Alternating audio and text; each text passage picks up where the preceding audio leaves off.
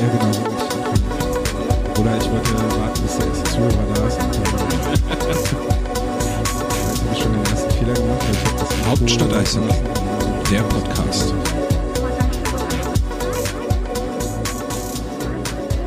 Und damit legen wir los. Wunderschönen guten Tag zur ersten Ausgabe des Hauptstadt Eishockey Podcasts. Mein Name ist Tom Kanzock und ich mache diesen Hauptstadt Eishockey Podcast natürlich nicht alleine. Neben mir sitzt Christian Baumeier, auch bekannt als Wardy44. Halli, hallo. Und der Flo Wande, auch bekannt als Buschi vor Weltherrschaft. Als Promoter meinst du? Quasi. Ähm, ja, Flo ist ja neu im Hauptstadt Eishockey Team, der neueste Neuzugang, den wir euch noch gar nicht so großartig vorgestellt haben. Flo ist ähm, unser akustischer Neuzugang, der äh, ja zum Hauptteam des Podcasts gehören wird. So wird sein, weil schreiben kann ich nicht, quatschen geht. So. Und ja, wir haben ja schon mal so drüber geredet gehabt von einer Weile, dass wir eigentlich schon Bock hätten auf so einen Podcast. Ja, es gibt ja noch keinen Podcast für den Eisbären, deswegen brauchen wir jetzt einen. keinen guten. Hallo, hallo, hallo. Letztes Mal bitte unseren Medienpartner in Ruhe. Oh, Grüße, okay, Grüße das übrigens schon an Danny und Hanni. Genau. Ich freue mich auf Sonntag. Das ist ja jetzt, war, war das jetzt das neue Hashtag schon, Dani und Hanni. Da gibt's doch schon. Ja, ähm, und äh, zum Hauptteam des Hauptstadt Eishockey Podcasts gehören natürlich Christian und ich, aber ähm, wir haben uns gedacht, wir machen unseren Podcast ein bisschen anders. Wir werden nicht die Standard Gäste einladen, die man in allen anderen deutschen Eishockey-Podcasts so zu hören bekommt. Schöne Grüße an Fetzi an der Stelle. Ähm, sondern wir werden vor allem uns auf Gäste aus dem Umfeld der Eisbären beziehen. Christian, vielleicht willst du ja mal ein bisschen erzählen, wen wir da dazu holen wollen. Vielleicht auch dann die anderen Neuzugänge von Hauptstadt Eishockey mit dazu erwähnen. Ja gut, also ich fange mal mit den Neuzugängen bei Hauptstadt Eishockey an. Wir haben uns im Sommer vergrößert. Die erste Saison haben wir zu zweit bestritten, Tom und ich. Und dann kam Robert dazu. Robert lebt zurzeit in Zürich, hat aber früher bei den Eisbären Juniors gespielt, hat dort mehrere Nachwuchsstationen durchlaufen und musste sich dann entscheiden, hm, Eishockey oder Schule. Und er hat sich für die Schule entschieden und ja, jetzt lebt er in Zürich und wird uns während der Spiele mit GIFs unterstützen. Dann der zweite Neuzugang war Vanessa. Vanessa wird für Hauptstadt Eishockey die Eisbären Juniors betreuen. Von ganz unten dem Bambini-Bereich bis zum DNL-Bereich. Aber zusätzlich zum, zum Prospect Report. Ja, natürlich, zusätzlich. Und dann kam Annika dazu. Annika wird über die Frauen der Eisbären Juniors berichten. Und der letzte Neuzugang, bis auf Flo, war dann Patrick. Patrick wird über Advanced Stats berichten, was und nah zusammenarbeiten mit Tom bei dem Thema. Genau, Patrick wird für uns dann die Advanced Stats äh, ein bisschen mit aufarbeiten. Er hat da beruflich ein bisschen mehr Erfahrung als ich und kann auch ein bisschen besser die Statistiken aus dem Internet in eine ansehbare oder verwertbare Form bringen und wird uns da dann unterstützen. Aber andere Gäste haben wir natürlich auch geplant aus dem Umfeld der Eisbären. Genau, also wir werden bei den Frauen anfragen, bei den DL-Team anfragen, bei den Juniors anfragen aus dem Trainerteam. Lasst euch erstmal überraschen, was da noch kommt. Genau, also das wird hier keine äh, reine Drei-Mann-Veranstaltung, sondern das wird auch mal eine Zwei-Mann-, Ein-Frau-Veranstaltung, vielleicht auch mal eine Drei-Frau-Veranstaltung, mal schauen, wie wir das hinbekommen. Ähm, aber wir wollen das natürlich äh, ja so breit gefächert und so divers wie möglich halten und auch schauen, dass wir, so wie auf Hauptstadt Eishockey ja üblich, äh, ein breites Spektrum von und mit Eisbären Berlin halt abbilden. Die großen und kleinen Dinge der Eisbären haben wir es ja genannt. Genau, aus dem gesamten Eisbären-Universum. Also wir sind da wirklich nicht nur auf das DL-Team bezogen und beschränkt, sondern wir nehmen, wir schauen auf alles. Genau. Und vielleicht kriegen wir auch mal jemanden aus der Fanszene dazu. Ja, also da wurde natürlich meinerseits schon groß die Werbetrommel gerührt. So, ähm, die bekannten Gesichter der Kurve und vielleicht der noch nicht so ganz bekannten Gesichter. Die Vor allem die nicht so ganz bekannten Stimmen wird man ja dann hören. Eben, der, deswegen, das ist schön dann halt auch die Leute hier mal zu sehen. ähm, nee, also da ist auch äh, die Bereitschaft da zu sagen, ja klar, wir kommen dazu, wenn es Themen gibt oder irgendwelche andere Sachen, die mal angesprochen werden. Aber Burner kann dann auch ohne Megafon. Burner kann sogar sehr gut ohne Megafon. So, das, das geht. Das wäre super, weil sonst muss ich ja an dem Ding da die ganze Zeit runterregulieren. Müssen wenn- wir hier drei so eine, so eine Plopschutz ja, raufziehen. genau. ja, cool. Ja, das ist so das äh, Grundprinzip, was wir uns vorgestellt haben mit unserem Hauptstadt Eishockey ähm, Podcast. Und ähm, heute, die erste Ausgabe, wollen wir natürlich dann auch dazu nutzen, um unsere Vorschauwoche abzurunden. Die ganze Woche stand bei uns im äh, Fokus der Saisonvorschau. Wir haben angefangen und haben uns die Torhüter angeschaut, wir haben uns die Verteidiger, die Stürmer angeschaut. Heute kam der Stuff-Artikel, wir nehmen heute auf am Donnerstag. Ähm, und ja, jetzt wollen wir halt nochmal so ein bisschen über die Themen sprechen, die wir da die Woche ähm, aufgeschrieben haben. Und vielleicht sind ja auch noch Gedanken dazugekommen. Deine Gedanken, Flo, sind ja überhaupt noch nicht da vertreten auf der Webseite. Ähm, und ich würde fast sagen, wir fangen wirklich auch bei den Torhütern an, weil ich das äh, ganz spannend finde, dass die Eisbären mit dem jüngsten Torhüter-Duo der DEL in die Saison gehen. Und ähm, ich finde das auch eigentlich eine gute Sache, aber ich bin eher erstmal auf eure Meinung gespannt, bevor ich mich dann da auch wieder zu breiter auslasse. Ja, ich finde es halt äh, wirklich äh, ähm, interessant, weil es gefühlt seit einer Ewigkeit nicht mehr äh, gegeben hat. Ich glaube, das letzte Duo, wo man so jung eingestiegen ist, war damals Suri Zivza und Daniel Junusov. Genau. So, die waren ja, glaube ich, auch sogar beide Anfang 20, wenn mich nicht alles täuscht. So, ähm, ja, okay, das Experiment ging dann irgendwie teilweise nach hinten los. Kurz vor dem Playoff wurde Pepperle geholt. So, zwar auch wiederum äh, ein junger Torwart, aber der sich innerhalb von kurzer Zeit hier ein riesen Standing in Berlin gearbeitet, äh, erarbeitet hat. Ähm, ja, von daher wird's interessant. So, das Einzige, wo natürlich ein bisschen der Vergleich jetzt gefehlt hat in den Vorbereitungsspielen, dadurch, dass äh, Küpper verletzt war, ähm, dass halt Franzep viel gespielt hat. Aber das, was ich gesehen habe, ähm, ein Spiel, wo sie beim Turnier in Tschechien waren, so über den Livestream, das konnte ich verfolgen, oder halt auch die zwei Spiele am vergangenen Wochenende, wo ich mir denke, ja, okay, hey, der ist, der strahlt eine Ruhe aus mit Anfang 20. So, also das macht auf jeden Fall viel Spaß für die Zukunft und gucken, wie er sich macht. So, natürlich gibt's immer noch kleine Sachen, mal einen Puck zu weit spielen, ein Icing oder sonst was. Aber okay. Aber ich denke mal, das kann was werden. Ich glaube, dass man die Situation mit damals 2005 gar nicht so vergleichen kann, weil Junusov und Zivza und ein bisschen auch Sebastian Stefanissin, der dritter Goalie war, die kamen ja direkt aus der Oberliga damals von den Eisbären Juniors. Und Franz Repp hat jetzt schon zwei Jahre DL2-Erfahrung, davor auch schon Hamburg Freezers Erfahrung, also Küpper hat auch die nötige Erfahrung gesammelt hinter Vianen. Ich glaube, die Situation kann man nicht vergleichen. Beide sind zwar nur minimal älter als Sivza und Junusov damals, haben aber schon viel mehr Erfahrung. Ja, und wie ich schon gesagt habe, ich, die Entwicklung von beiden deutet ja auch darauf hin, dass man mit den beiden langfristig geplant hat. Also mit Küpper auf der auf der 2 hinter Wehan hat er sich halt etabliert und Franz Repp hat ja nun äh, gerade im letzten Jahr als Nummer eins in, in Weißwasser gespielt und hat da sehr gute Leistungen hinter einer mittelmäßigen und damit bin ich glaube ich noch sehr positiv Defensive ähm, der Lausitzer Füchse halt gespielt. Ähm, und zusätzlich glaube ich einfach auch, dass die Eisbären sich so ein Fiasko, wie das, was wir vor ein paar Jahren hatten, mit Matthias Niederberger einfach ersparen wollen und deswegen den beiden jetzt auch die Chance geben, weil das, was mit Matthias Niederberger passiert ist, war halt, glaube ich, imagemäßig kein so gutes Ding, dass man ihn Ist der noch offiziell ausgeliehen oder? ich glaube, wenn man Stefan Ustorf heute fragen würde, der würde immer noch sagen, dass er noch ein Jahr seines Arbeitsvertrages den Eisbären schulden, schuldet. Na, warte mal, mit 40 Jahren kommt er zurück noch für ein Jahr. Der kommt dann nochmal zurück und Ja. dann, dann wird er nochmal bester Torhüter der Noch DEL. eine Abschiedsrunde.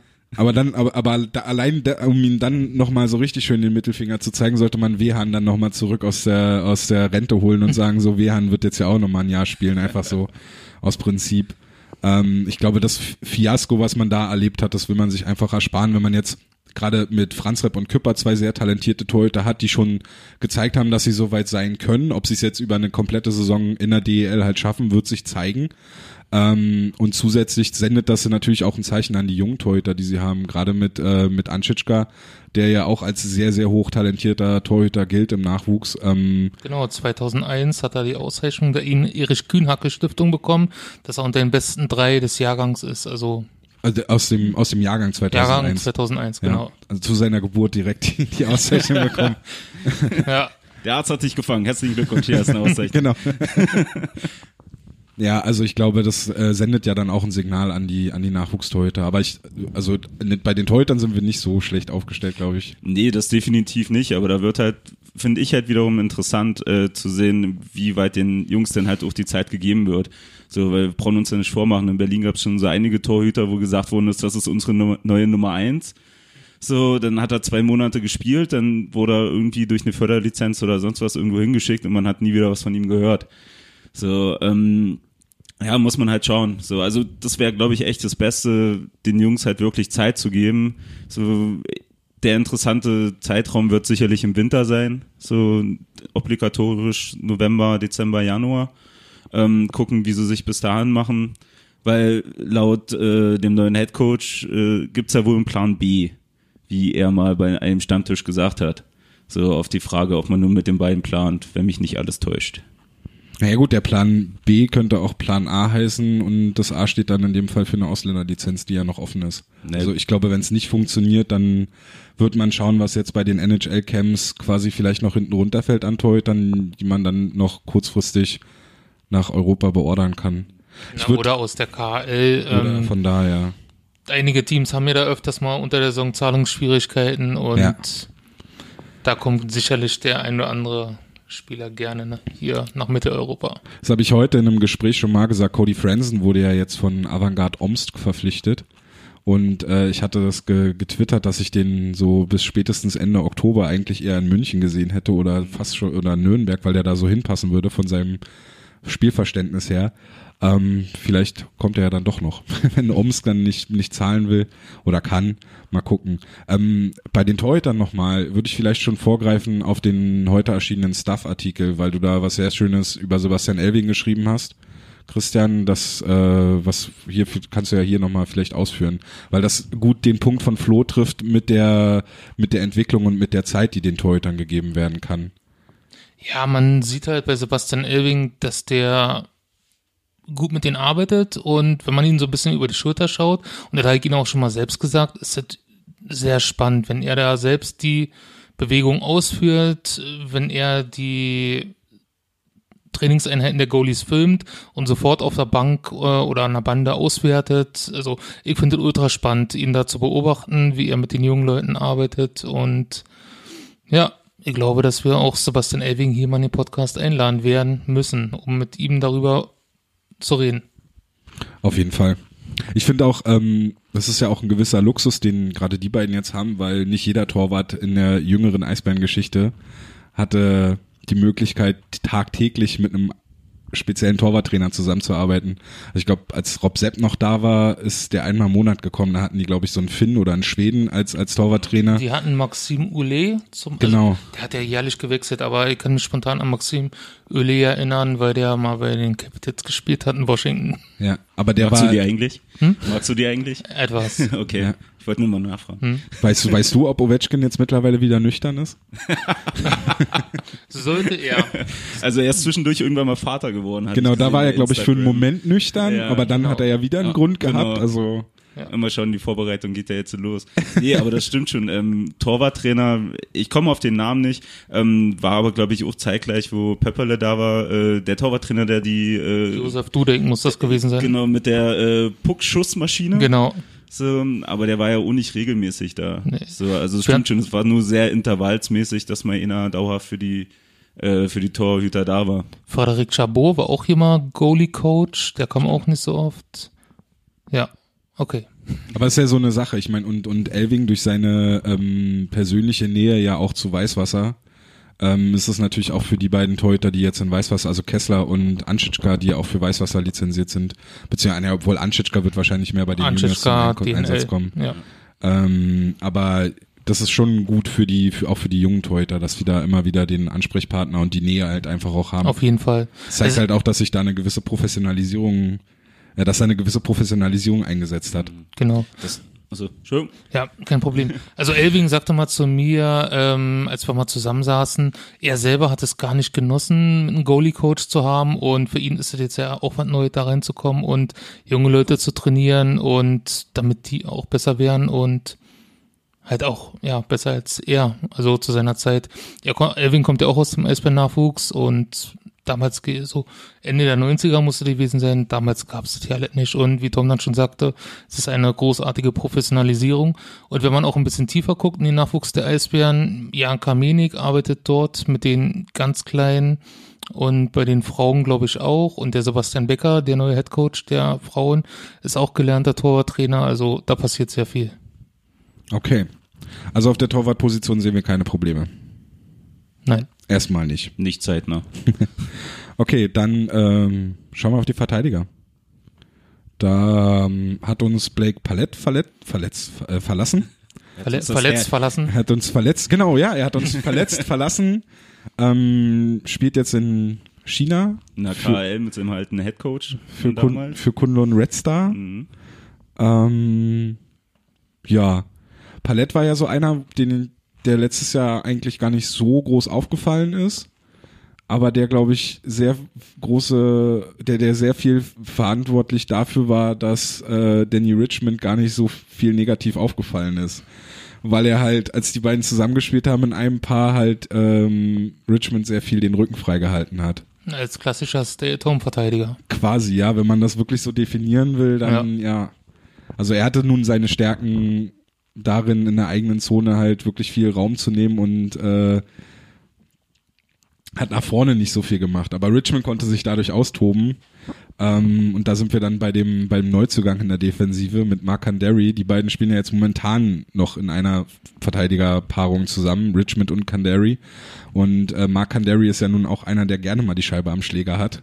Und das hat bisher noch nicht so ganz gut funktioniert. Also zumindest in der Champions Hockey League war das ja teilweise ein bisschen chaotisch. Ja, da sah es halt mehr nach dem aus, genau was du gerade gesagt hast, dass er irgendwie versucht hat, das zu ergänzen. So, ähm, halt Richmond nach vorne, er seine Ausflüge gehabt, äh, Kandari hinten und versucht halt irgendwie abzusichern. Aber das stimmt schon. Also mir kam es auch teilweise so vor, dass, dass man irgendwie, der steht noch auf der Bremse. So hatte ich so das Gefühl. Er weiß noch nicht so wirklich, wie, was kann er machen, in welchem Rahmen kann er sich bewegen. Ähm, aber wiederum hat er nach hinten einen super Job gemacht. Also wirklich also ein Fighter vom Herrn. So, wenn er an der Bande war, gut gekämpft, äh, oftmals mit dem Puck rausgekommen. Und ich glaube, der kann echt Bock machen. Kandari meinst du? Ja. Ja. ja Richmond ist Richmond. So. Ja. es war, er wurde ja auch eigentlich letztes Jahr uns damit versprochen, dass er halt ähm, schon auch Spaß machen kann, wenn er halt seine Ausflüge nach vorne hat und und ähm, ihm da auch mal ein bisschen was einfällt. Aber das geht halt auch mal schief. Ich meine, ähm, ich bin großer Fan von Verteidigern, liegt vielleicht auch daran, dass es, wenn ich selbst spiele, auch auf der Verteidigerposition spiele.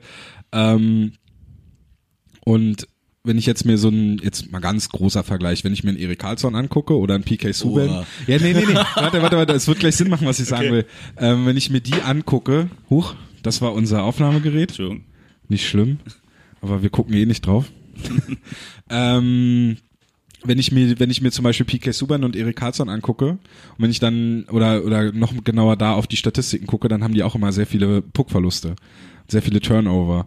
Aber es liegt halt auch daran, dass es Verteidiger sind, die sehr viel oft die Scheibe am Schläger haben und die sehr viel mit der Scheibe machen. So, und jetzt kommen wir zurück zu Richmond, der hat ja auch, also ist ja auch einer, der gerne mal die Scheibe aus der eigenen Zone trägt und da vielleicht auch mal ein Risiko eingeht.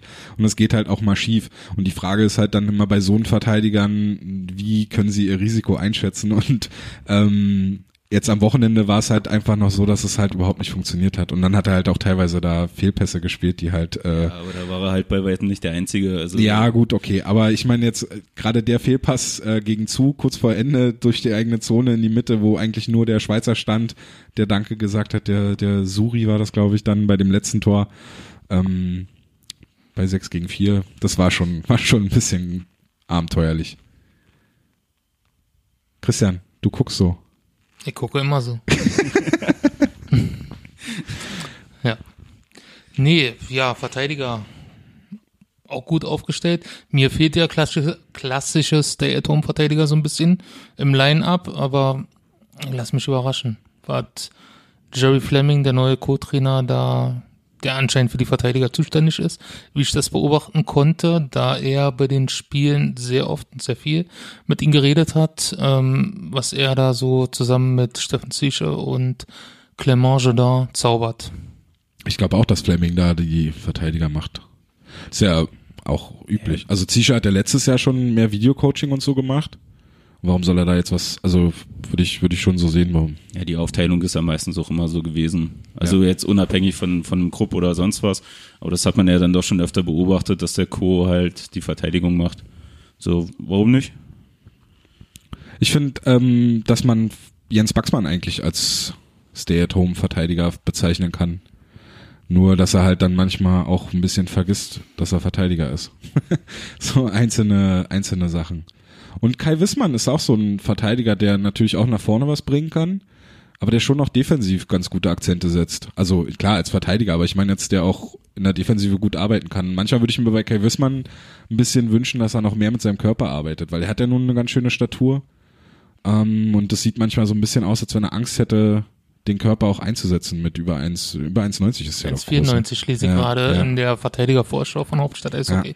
Also da hatte ich es ja auch geschrieben, dass ich mir manchmal wünschen würde, dass er, dass er noch ein bisschen mehr mit seinem Körper spielt. Jetzt nicht unbedingt, dass er ständig einen Check fährt oder so, aber mhm. einfach, dass er an der Bande mal einen Gegner festmacht oder, oder so seinen Körper da einsetzt. Das fehlt mir so ein bisschen. Naja, aber das siehst du meiner Meinung nach, das war auch mal ein Thema mit irgendjemandem, frag mich nicht mit, äh, mit wem, ähm, dass halt die deutschen Spieler körperlich teilweise schon sehr unterlegen sind, was den nordamerikanischen angeht. So, oder halt generell die von auswärts kommen. Ähm, weil manchmal erschreckt man sich dann doch, wenn man mal einen Eishockeyspieler ohne Ausrüstung sieht so. War, ging mir bei Mark Kandari so, aber im positiven Ja gut, Sinne. aber ich wollte gerade sagen, der von hinten, der sah aus, als wenn er nächstes oder in drei Jahren bei Olympia am Reck sitzt. Ja. So, also das ist ja Wahnsinn, was der Bengel für ein Kreuz hat. Ähm, nee, aber wenn man halt teilweise deutsche Spieler sieht, äh, dass die dann doch, klar, wo kein Körper ist, kann schnell ein Knochen brechen. So, ähm, dass man da halt auf jeden Fall unten im Jugendbereich vielleicht ein bisschen nacharbeiten könnte, was das angeht. Für mich einer, was das Thema angeht, ähm, der den größten Sprung gemacht hat, ist äh, Müller.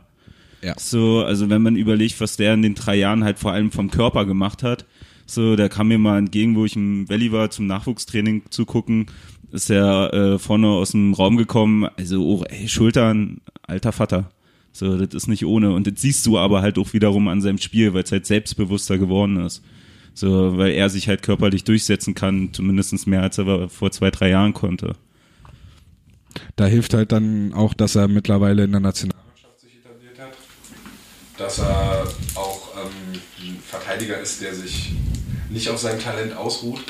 Oder ein Jungspieler, der sich nicht auf sein Talent ausruht, der im Sommer viel auf dem Eis steht, der diesen Sommer unter anderem auch in Schweden bei so einem Skating-Guru äh, zu einem Camp war.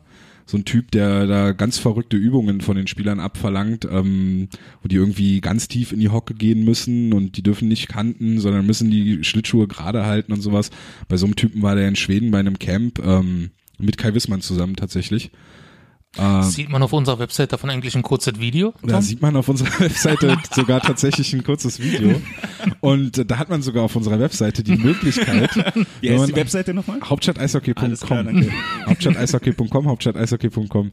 Ähm, da sieht man tatsächlich sogar, wenn man auf den Namen des Trainers Joachim Ahlson, glaube ich, äh, klickt, dann kriegt man sogar noch mal ein längeres Video, in dem seine Trainingsmethoden genauer vorgestellt werden fand ich sehr interessant. Das ist, ein, äh, ist mal eine Sache, die man auch nicht so häufig sieht. Also das so, das, also von deutschen Spielern, die ja leider auf Social Media auch nicht ganz so super aktiv sind, wie, wie man das aus Nordamerika kennt. Und ich fand das jetzt beim Müller und Wissmann cool, dass man mal gesehen hat, auch wenn sie das nicht selber geteilt haben, ähm, dass man gesehen hat, dass sie im Sommer halt wirklich so tatsächliche Skills Camp Camps äh, besuchen und nicht einfach nur in Dubai irgendwo am Pool sitzen. Ja, oder das sie, haben sie ja auch gemacht, ja, aber deswegen. Ähm, ich meine, dass sie, dass sie nicht dann einfach nur äh, sich zweimal die Woche im Valley treffen und da so eine selbstorganisierte Trainingseinheit absolvieren, sondern dass sie wirklich zu einem Experten gehen, der ihnen da vielleicht noch einfach ähm, Möglichkeiten mit an die Hand gibt, die sie vielleicht im ersten Moment gar nicht so wahrnehmen, aber das sind so, ja, die ihr Handwerk halt verbessern. Also Sachen, die dann im Spiel plötzlich einfach passieren. Weißt du, ob sowas dann von den Eisbären organisiert wird, dass die dann sagen, hier, ihr beide, ihr fahrt mal im Sommer hier zu den und den Coach, oder ob die sich dann sowas selber raussuchen?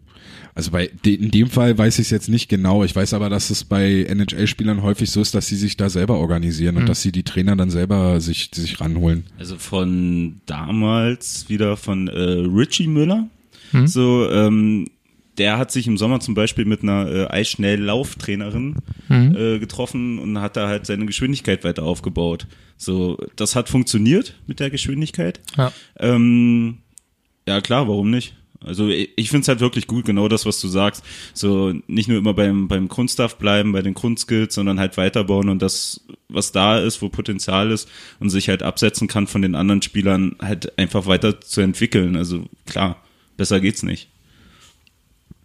Bei Müller steht ja dann eventuell sogar noch der Wechsel nach Nordamerika immer im Raum. Also es ist ja schon überraschend, dass der sich so entwickelt, immer weiterentwickelt, immer besser wird eigentlich. Und äh, scheinbar Interesse ja auch da ist. Sonst hätte man ihn nicht zu diesem äh, Development Camp der Winnipeg Jets eingeladen. Also ich glaube, das Interesse ist schon da. Das Einzige, was ich halt immer wieder bei ihm sage, ist, dass halt die Produktion der Punkte, die halt einfach fehlt, die dann so quasi das Pendel dann in seine Richtung schwingen lässt, um dann doch nach Nordamerika zu wechseln. Würde ich sagen. Ja, obwohl ich mir schon vorstellen kann, also ich persönlich gehe eigentlich schon davon aus, dass er nächstes Jahr nicht mehr für uns verfügbar sein wird, sondern dass er rübergeht. So, das denke ich schon. Vor allem, wenn man jetzt vergleicht, okay, Olympia, großer Hype, waren deutsche Spieler mit immer wieder sehr interessant. Ähm, aber wenn man guckt, wer jetzt rübergegangen ist, von, von der Qualität her, finde ich, ist ein Müller auch locker dabei. Ja, So, bin ich voll bei dir. also, wa warum nicht? So, und wenn, dann es auch nicht der Erste, der wiederkommt. Nö. Also, Genau. Und in der Entwicklung kann es ja nicht schaden. Naja, um Gottes Willen. Also das ist vielleicht ein Punkt gewesen. Spielerwechsel natürlich äh, Tradition, einmal beim Verein, immer beim Verein. Voll romantisch, alles schön und gut. So, aber das kann halt auch in der äh, Entwicklung, vor allem in der persönlichen Entwicklung vom einen oder anderen Spieler halt auch wiederum fehlen. So, um halt so eine Erfahrung, wie es halt woanders ablaufen kann, nicht zu haben. Mir wäre es auch äh, viel lieber, wenn er ein Jahr oder ein Jahr oder zwei Jahre NHL versucht und dann zurückkommt, als wenn der nach Mannheim oder München wechselt. Ja gut, da müssen wir nicht drüber reden. Also ja, nee, ich meine nur. von mir aus du, kann er auch nach China gehen und dann nach zwei Jahren wiederkommen. weil, weil, Weil, weil, Lake Palette in der dritten Reihe spielen. nee, weil du meintest so diese diese ähm, ähm, dieses romantisierende immer in einem Verein spielen, äh, quasi Sven Felski folgen und Ja, natürlich ist es halt Liga-intern, kann es halt immer ein bisschen wehtun und dann ist es was anderes, als wenn er im Ausland spielt. Aber ich meine mal, selbst das ist ein Unterschied. So, oder kann ein Unterschied sein. Natürlich läuft es in Mannheim anders als in Berlin. Natürlich läuft es in Straubing anders als wie weiß ich wo. Also klar, aus sowas sollte man kennenlernen, um halt das große ganze Eishockey-Spektrum abzu. Straubing muss man kennenlernen. Eine Straubing sollte man mindestens einmal gewesen sein. Also einmal und dann braucht man da auch nicht wieder abfahren. Also die Auto, Autobahnabfahrt ist auch sehr schön in Straubing. So ist nicht. ja, aber halt, wie gesagt, also ich würde es ihm gönnen. So, auch wenn er sich da drüben etabliert. So, vielleicht ein bisschen Switch zwischen IHL und NHL. So, aber ich würde es mich, äh, würde mir halt wirklich äh, wünschen, wenn er es macht, wenn er es hinkriegt. So, wo man wieder drauf zurückkommen, weil es einfach nochmal ein schönes, schöne Bestätigung für seine Leistung in den letzten Jahren war. So. Nicht nur für ihn, sondern auch für die Nachwuchsarbeit der Eisbären. Ich weiß ja von unserem Medienpartner. von unserem Müssen, haben Medienpartner. wir das vertraglich vereinbart, dass wir das jetzt mehrmals erwähnen müssen? Medienpartner. Äh, Okay, ich habe noch eine vertragliche Vereinbarung. Ich muss die Shorthanded News noch grüßen. Das habe ich jetzt an der Stelle Ja. dann hiermit getan. Wollen wir IZFM vielleicht auch noch grüßen? Nö, machen wir die kommen. vielleicht irgendwie T-Shirts, wo dann die ganzen Namen draufstehen. Na, so typische DEL-Trikots machen wir einfach. Sponsored by. Ja. Nee, da ist natürlich der Lokalkolorit hier bei Jonas Müller schon sehr hoch. Als Karl Zorster und wenn er das dann drüben schafft, wäre das auch für die Eisbären Juniors eine super Auszeichnung, da er dort alles durchlaufen hat und nicht erst später dazu kam. Wäre er dann eigentlich der erste Spieler, der so richtig aus Berlin kommt? Na, Leon Gawanke ist doch auch ein Berliner. Marcel Müller kann man, glaube ich, auch. Naja, gut. Ja, der hat ja auch alle Juniorstationen durchlaufen. Ja, Also, okay. was, also, und der hat ja tatsächlich auch ein bisschen NHL gespielt. Also würde ich den eher erzählen. Und vorher, das müsste man jetzt, wird uns dann ein Hörer wahrscheinlich darauf hinweisen, wenn vorher noch irgendein größerer dabei war, aber ich kann mich jetzt nicht dran erinnern. Nee, jetzt wo es sagt, also wo früher klar Müller. Aber es scheint am Namen Müller zu liegen. Ja, Ja. Müllers dieser Welt macht Kinder, die Eishockey spielen. Genau. äh, gibt's noch was zu den Verteidigern von eurer Seite? Ich finde halt, dass die Eisbären im Vergleich zur Vorsaison jetzt ein bisschen mobiler an der, der blauen Linie sind. Ein bisschen spielstärker, mehr nach vorne machen können. Ich glaube halt, dass gerade Mark Anderi, der in Augsburg auch ein wichtiger Faktor war, was äh, das Powerplay anging, der kann den Eisbären ganz gut helfen. Da war es letztes Jahr ja nicht so geil im Powerplay. Ähm, das sah jetzt zwar nicht in der Vorbereitung und in der Champions Hockey League, auch wenn da jetzt, also ist ja auch normal, geht, geht nicht bei jeder Überzahl, äh, äh, macht, erschießt man nicht ein Tor, aber das sah schon mal ganz gut aus, sah nach einem Plan aus. Ähm, auch wenn Danny mir wieder widersprechen wird, aber es ist ein 1-3-1, auch wenn sie das vielleicht ein bisschen anders spielen, aber es ist ein 1-3-1. Ähm, ja, also ich finde, blaue Linie können wir eigentlich dann abhaken, oder? Ja, Wollen wir dann auf die Stürmer gucken? können wir gerne tun.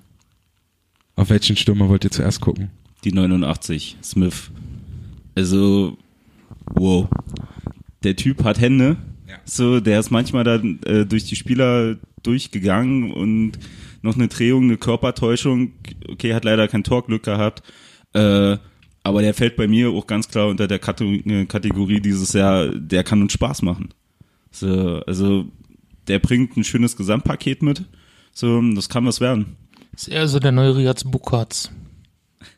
Ja, ich würde dann, da würde ich fast eher den Ranford sehen, als weil er, weil er mehr auf dem Flügel spielt. Ja. Nee, ich meinte beim Thema Spaß machen. Ach so, ja, aber dann, dann beide zusammen. Ja. Also Ranford und Smith. Also als du eben Smith meintest, äh, musste ich gleich noch an die Kombi mit, mit, mit Ranford denken, weil die beiden zusammen in einer Reihe, das war's jetzt am Wochenende halt, ne? Die, das war, ist ja schon teilweise blindes Verständnis gewesen. Ähm, irgendwie fehlt mir da jetzt einfach nur noch ein Spieler, der dazugestellt werden kann. Ja. Und da fand ich eigentlich, äh, in Pardubice hat Fischbuch neben den beiden gespielt und das hat sehr, sehr gut funktioniert, weil er die Geschwindigkeit hat und die Arbeitseinstellung, dass er halt für die beiden in der Ecke die Scheiben ausgräbt oder halt äh, generell für die im Vorcheck arbeitet oder mitarbeitet. Ähm, das hat jetzt am Wochenende hat Oppenheimer dabei gespielt? Nee, Jaspers. Ach, über, Jas über Jaspers müssen wir auch gleich noch reden. Den habe ich in der Vorschau Rede mal weiter, ich rausgelassen. guck mal auf einen meiner Fotos. Ihr, ihr, Nee, ihr ich- das ich hab- Wochenende ich hab- höher gesessen, äh, als ich gestanden habe. Keine Das, Ahnung. das war tatsächlich Jaspers. Ja, beide Spiele Jaspers. Ähm, ja, über Jaspers müssen wir gleich noch reden, ey. Oh je. ähm, aber da haben die beiden sehr gut zusammen gespielt. Die haben ja auch äh, in San Antonio zusammen gespielt, Ja. in San Antonio Rampage. Ähm, ungefähr in der Zeit muss auch der Kontakt entstanden sein, weil Stefan Ustorf hat irgendwann mal erzählt, ich erinnere mich nur vage und ich kann die Quelle nicht genau benennen, aber er hat irgendwie erzählt, dass der Kontakt zu den beiden schon länger bestand und man die schon gerne früher verpflichtet hätte. Was ich interessant finde, weil äh, Smith ist 25 und äh, Ranford 26. Also auch eigentlich sehr jung, um nach Europa zu wechseln und äh, quasi zu sagen, okay, meine NHL-Karriere, also eine NHL-Karriere wird's wahrscheinlich nicht mehr und ähm, dieser harte Grind in der AHL ist mir jetzt, das ist mir nicht mehr so wirklich wert. Also finde ich schon sehr spannend. Oder man sagt halt, okay, die Eisbären haben die Kooperation mit den LA Kings, vielleicht kann ich mich hier doch nochmal empfehlen. Da war bei Ranford nicht sogar, dass der irgendein Trainer, Onkel oder Ja, der Onkel, Onkel. der ein Trainer hier war, wo LA. Na, der ist Bill Ranford, der Onkel. Ähm, früher lustigerweise bei den Washington Capitals. Fun Fact. Magst du die eigentlich? ähm, ja, der ist der Goalie-Coach der Los Angeles Kings. Und ich glaube, da ist der Draht sehr kurz gewesen. Wird zwar natürlich immer noch alles über Agenten geregelt, aber wie man hört, hat er sich auch informiert bei seinem Onkel. Und ja, Aber spricht ja dann dafür, dass die Eisbären international auch gar nicht so einen schlechten Ruf haben. Also, oder? Ja, das denke ich nicht. Also, also spezifisch jetzt für, für Deutschland, was ja doch äh, wohl ein interessanter Markt geworden ist für Spieler, vor allem die rüberkommen, eben genau aus dem Grund, was du sagst, die da drüben vielleicht nicht mehr die große NHL-Karriere haben oder die irgendwie entspannt auslaufen lassen wollen. Ähm, ist Deutschland, denke ich mal, schon interessant geworden und äh, den größten Vorteil, meiner Meinung nach, den wir oder den ich sehe in den paar Jahren, wo jetzt die Kooperation so intensiv ist mit den Kings, dass halt auch eine ganz andere Spielerqualität rübergekommen ist. So ähm, auch A, weil sie auch einfach jünger ist. So, also wir reden nicht mehr, dass irgendwie einer mit Anfang 30, 32, 33 äh, nochmal hier rüberkommt, zwei Jahre hier spielt und dann seine äh, seine Schlittschuhe an den Nagel hängt, sondern dass da halt auch noch Potenzial und Entwicklung drinne steckt. So, das ist, denke ich mal, der größte Vorteil. Ja, da war Shepard mit 29, glaube ich, bevor er rübergekommen ist, noch der älteste jetzt, ne?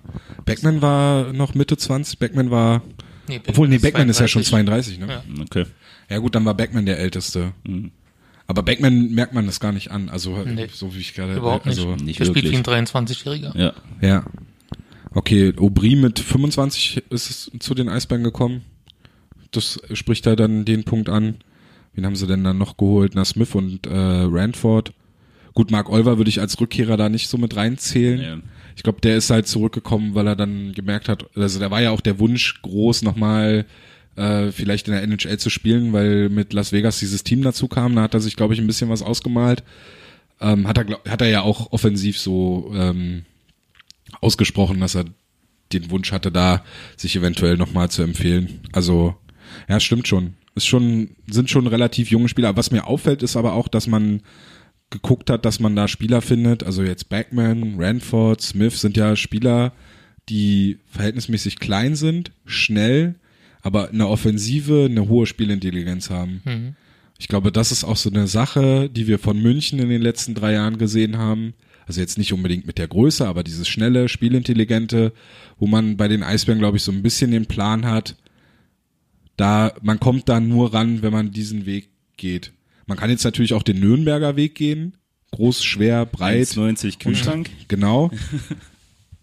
Aber bei den Eisbären ist es, glaube ich, man, da will, hat man, glaube ich, eine andere Philosophie. Ja, aber die halt, glaube ich, auch schon seit längerem. Ja. So, also die Philosophie, halt ein bisschen von den Kühlschränken wegzukommen, ist ja nun ganz groß äh, Paget gewesen damals, der auf spielerische Wert gelegt hat.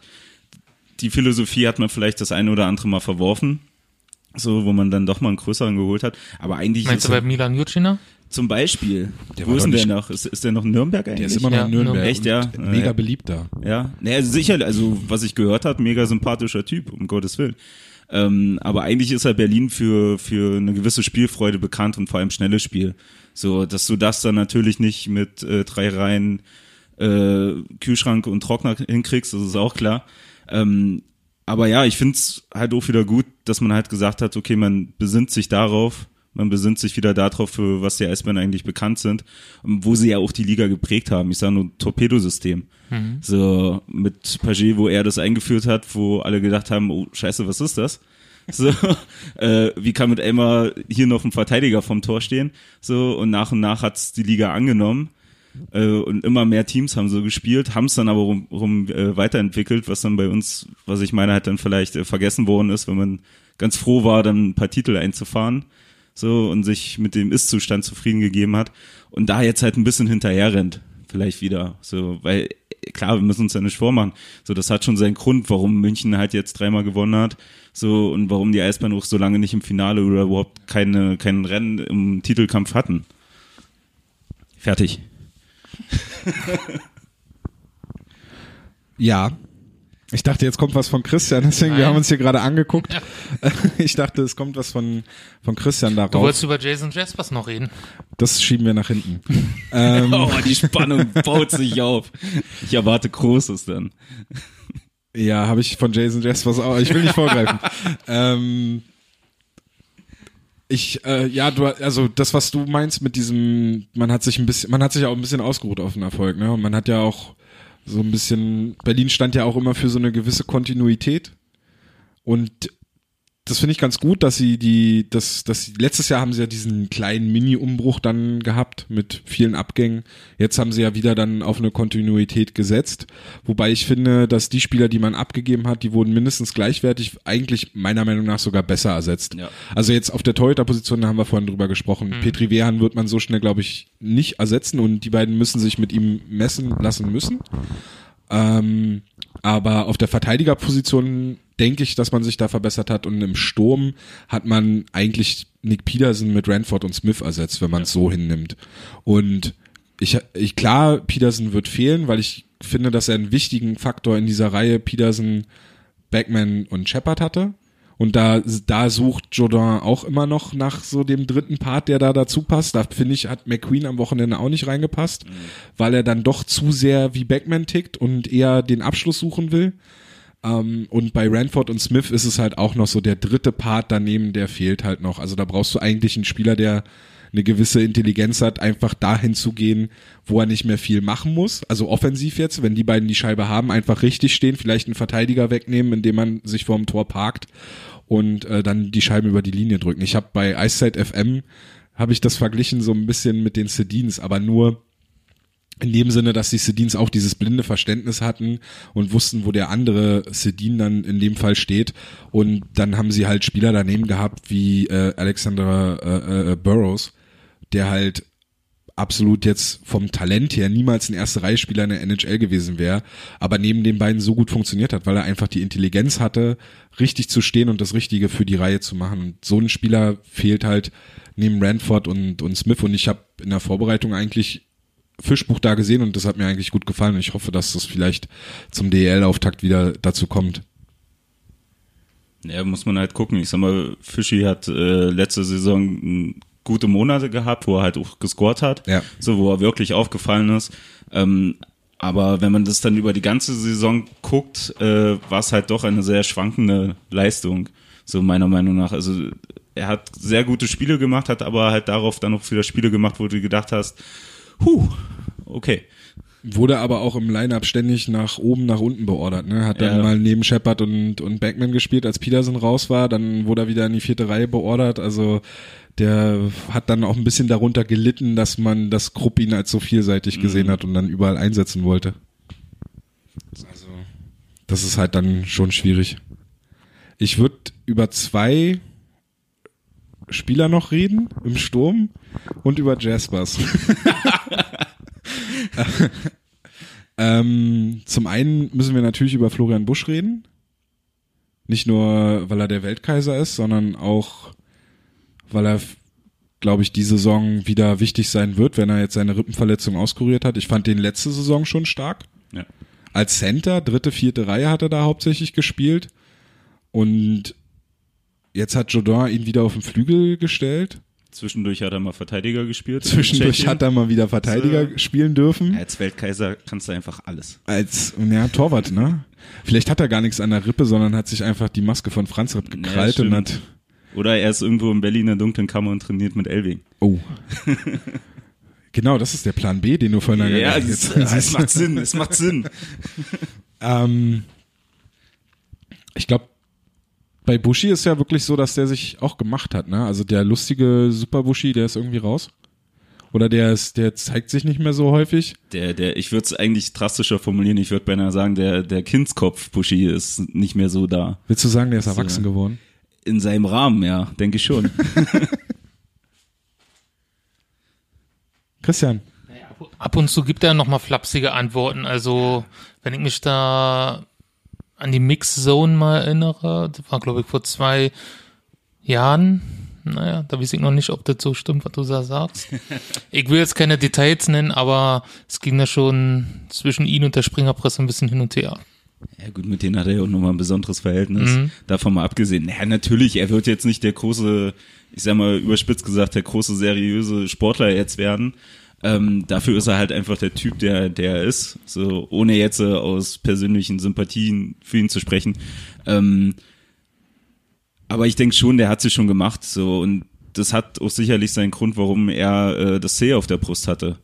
So, beziehungsweise halt das A auch. So, das machst du nicht mit irgendjemanden, der halt gerade da ist. So, Genau. und vor allem nicht, wenn er dritte, vierte Reihe spielt. Da hat auch Uwe Krupp mal so ein gutes Zitat in der vergangenen Saison rausgehauen, dass er halt in der Kabine die richtigen, richtigen Dinge anspricht. Bushi. Ja. Kann man, kann man sich irgendwie gar nicht so vorstellen. Ich habe bei Bushi immer so im Kopf, dass der, also auch noch den alten Busch, der halt auch dann so mit den jüngeren Spielern, ich habe den so ein paar Mal, sag ich mal, so mehr im Privaten beobachten können. Also ich würde jetzt nicht sagen, dass ich da irgendwie dabei war. Stalker. Stalker. Ja, quasi. Ich bin hinterher geradelt. Ich war, ich war der Hast du zweite. Busch gestanden? Ich war der. Wow. Dich. Jetzt musstet ihr aber noch einen schlauen Spruch zu Lolle Braun einfallen lassen, weil der war dann halt mit ihm unterwegs und das sah halt schon schon ähm, so aus, als äh, also da war dann doch eher noch der lustige Buschi und das war jetzt auch noch nicht so lange her. Ähm, und da hatte ich ihn so eher im Kopf, aber ich glaube, vielleicht hat das der Buchwieser jetzt übernommen, weil der ist, glaube ich, eher so ein Spaßvogel jetzt. Oder man, vielleicht, vielleicht sind die auch total langweilig in der Kabine und wir, wir bilden uns das einfach nur ein, Das dass ist einfach da nur Schein, wenn sie draußen sind. quasi, ja, ja. So, naja, ich kenne kenn halt noch die ein oder anderen halt Geschichten von, von Bushi, vor allem, wo er damals halt noch mehr für die Juniors gespielt haben, die halt wirklich drastischer waren. So, ich sag mal, wegen ihm wurde halt auch eingeführt, dass äh, die Helme genauso aussehen wie in der DL-Mannschaft. Okay. So, ähm, hat seinen Grund. Äh, äh, aber ich denke mir, die, wenn er was macht, dann, dann ist es halt nicht mehr dieses, ich sag mal, wa- was jetzt vielleicht in der Zeitung auftaucht. So, was man jetzt irgendwie groß schreiben muss, sondern das sind halt im Rahmen. Ich habe ja mal, das ist jetzt verjährt, das kann ich erzählen und Don Jackson ist ja nicht mehr da. Ähm, das war unter der Woche vor einem European Trophy Spiel, war ich feiern gewesen im, auf dem RW-Gelände und dann bin ich rausgegangen, weil ich mal frische Luft schnappen wollte und dann stand da Florian Busch. Und dann bin ich zu ihm hin und habe gesagt, Buschi, ja, wirst du nicht morgen spielen? Und die hatten, das war dann Sonntag, also Sam, genau Samstag war das. Und Sonntag hatten die das European Trophy Spiel um 14 Uhr oder so. Und das war halt um 5, um 4.30 Uhr irgendwie so. Ich sag, Buschi, müsst ihr nicht morgen spielen? Ah ja, das passt schon, ne? Und dann hat er gesagt, ja, der Darren und der Barry, die kommen auch gleich, ne? Also da war er auf jeden Fall noch der alte Buschi. Aber es war ja auch European Trophy äh, Vorbereitungscharakter. Ähm, und der hat auch gespielt, das war auch okay. Also das hat man ihm dann nicht angemerkt. Mir eher. Ich stand dann da auf der, ich stand noch dann in der, in der Fankurve und war so, äh, Ja, siehst du, so hat jeder seine Spielvorbereitung. absolut. Meine Ja. war, meine war überragend auf jeden Fall Ja. an dem Tag. Aber ansonsten, jetzt mal spielerisch gesehen, hat sich äh, ist Buschi ja auch gewachsen. Also es ist ja jetzt, also der schnellste Skater war er noch nie. Nee. aber ein guter Skater, sonst würde man ihn, glaube ich, nicht in der Verteidigung einsetzen. Und was mir mal gut gefallen hat bei ihm, war halt so dieses Auge für Mitspieler und die Art und Weise, wie er seine Mitspieler einsetzen kann. Da gibt's glaube ich, kaum einen Spieler bei den Eisbären, der das besser kann. Also ich mag zum Beispiel total, wie, der, wie gut der Rückhand, Rückhandpässe spielt. So im, im, und dön- könnte mir sogar vorstellen, dass er im Powerplay spielt. So als Spielmacher, dann als offensiver Spielmacher. Mit Kandari zusammen. Vielleicht in der zweiten Powerplay-Formation. Das könnte ich mir gut vorstellen. Oder? Ja, Also- definitiv, klar, warum nicht? Muss er erst wieder fit Ähm, werden. Ja, kriegt er schon hin. Aber der Weltkaiser hat ja die besten Ärzte, glaube ich. Nee, natürlich. Der Weltkaiser behandelt die Ärzte, meinst du? Ach so, Er behandelt sich selber praktisch. okay. Was Dr. Ziesche dazu sagt. Naja, nicht. Nicht, er hat, er hat er nicht zu sagen. Jetzt wollte ich noch, ähm, ich hatte Buschi gesagt und dann wollte ich noch über einen zweiten Stürmer sprechen. Ach so, Marcel Nöbels. Sollten wir schon noch erwähnt haben, Ja. dass der jetzt heute genau äh, nach Boston geflogen ist oder fliegen wird, um dort am Trainingcamp teilzunehmen mit den Boston Bruins. Mit der Heimmannschaft der Boston Bruins. Genau. Die andere ist in China, bei den China Games. Und da ist er nicht dabei. Genau. Okay. Gut Sondern- oder schlecht? Er ist halt mit äh, Daniel Chara und wer? Patrice Bergeron Patrice. Bergeron. Äh, das sind die beiden einzigen großen Stars, die noch mit zu Hause bleiben. Ansonsten fliegt der, fliegen die Guten halt alle nach China. Und ja, ich, ich glaube, es ist eher schlecht für ihn, dass er halt nicht dabei ist. Nach um China. Sich, ja, um sich dort vor den Coaches zu präsentieren. Weil Bruce Cassidy ähm, wird ja auch dabei sein Ja. und der General Manager und alles. Und ich glaube, er spielt eher vor den Coaches der Providence Bruins in Boston vor. Wo er ja gesagt hat, dass er sich dort auch, wenn er einen Vertrag bekommt, dann halt auch dort beweisen Genau, wollen ein würde. zweiwilliger Also, Vertrag, Two-Way-Contract. ja. Ja gut, auf der anderen Seite bringt er ja jetzt so seinen mir klingelt halt noch so in den Ohren. Ich glaube, das war das erste äh, größere Interview vor Fans, wo er mal gesagt hat, er ist, in, er ist nach Berlin gekommen, um wieder NHL spielen zu können. Berlin So- ist nur eine, wie, was er, Zwischenstation ein Zwischen- Sprungbrett? Ja, genau, irgendwie Mhm. sowas. Also Sympathie auf voller Linie in dem Moment. Ähm, unglücklich gemacht. Aber dass er nun schon immer ein bisschen geliebäugelt hat, darüber zu gehen, ja, gut. Also ich bin ehrlich, es ist jetzt nicht einer meiner Favoriten da auf dem Eis unten. So, ich habe eigentlich nur gebetet, dass er sich nicht verletzt, damit er wirklich rüberfährt. So, ähm, ja, halt, du, hey, dasselbe Prinzip wie, wie bei Müller. Also wenn er schafft, herzlichen Glückwunsch. So, dann hat er's. Dann hat er lange dafür genug gearbeitet und mal gucken, was rauskommt. Aber auf der anderen Seite rechne ich eher, dass er wieder da ist, wenn, wenn das Camp vorbei ist. Ja, und er wäre nicht der erste Rückkehrer. Mickey Dupont ist zurückgekehrt. Dennis Peterson hat es ja zwischendurch in seiner Zeit in Berlin nochmal versucht und ein Spiel in der HL absolviert, bei den Peoria Rivermen, glaube ich.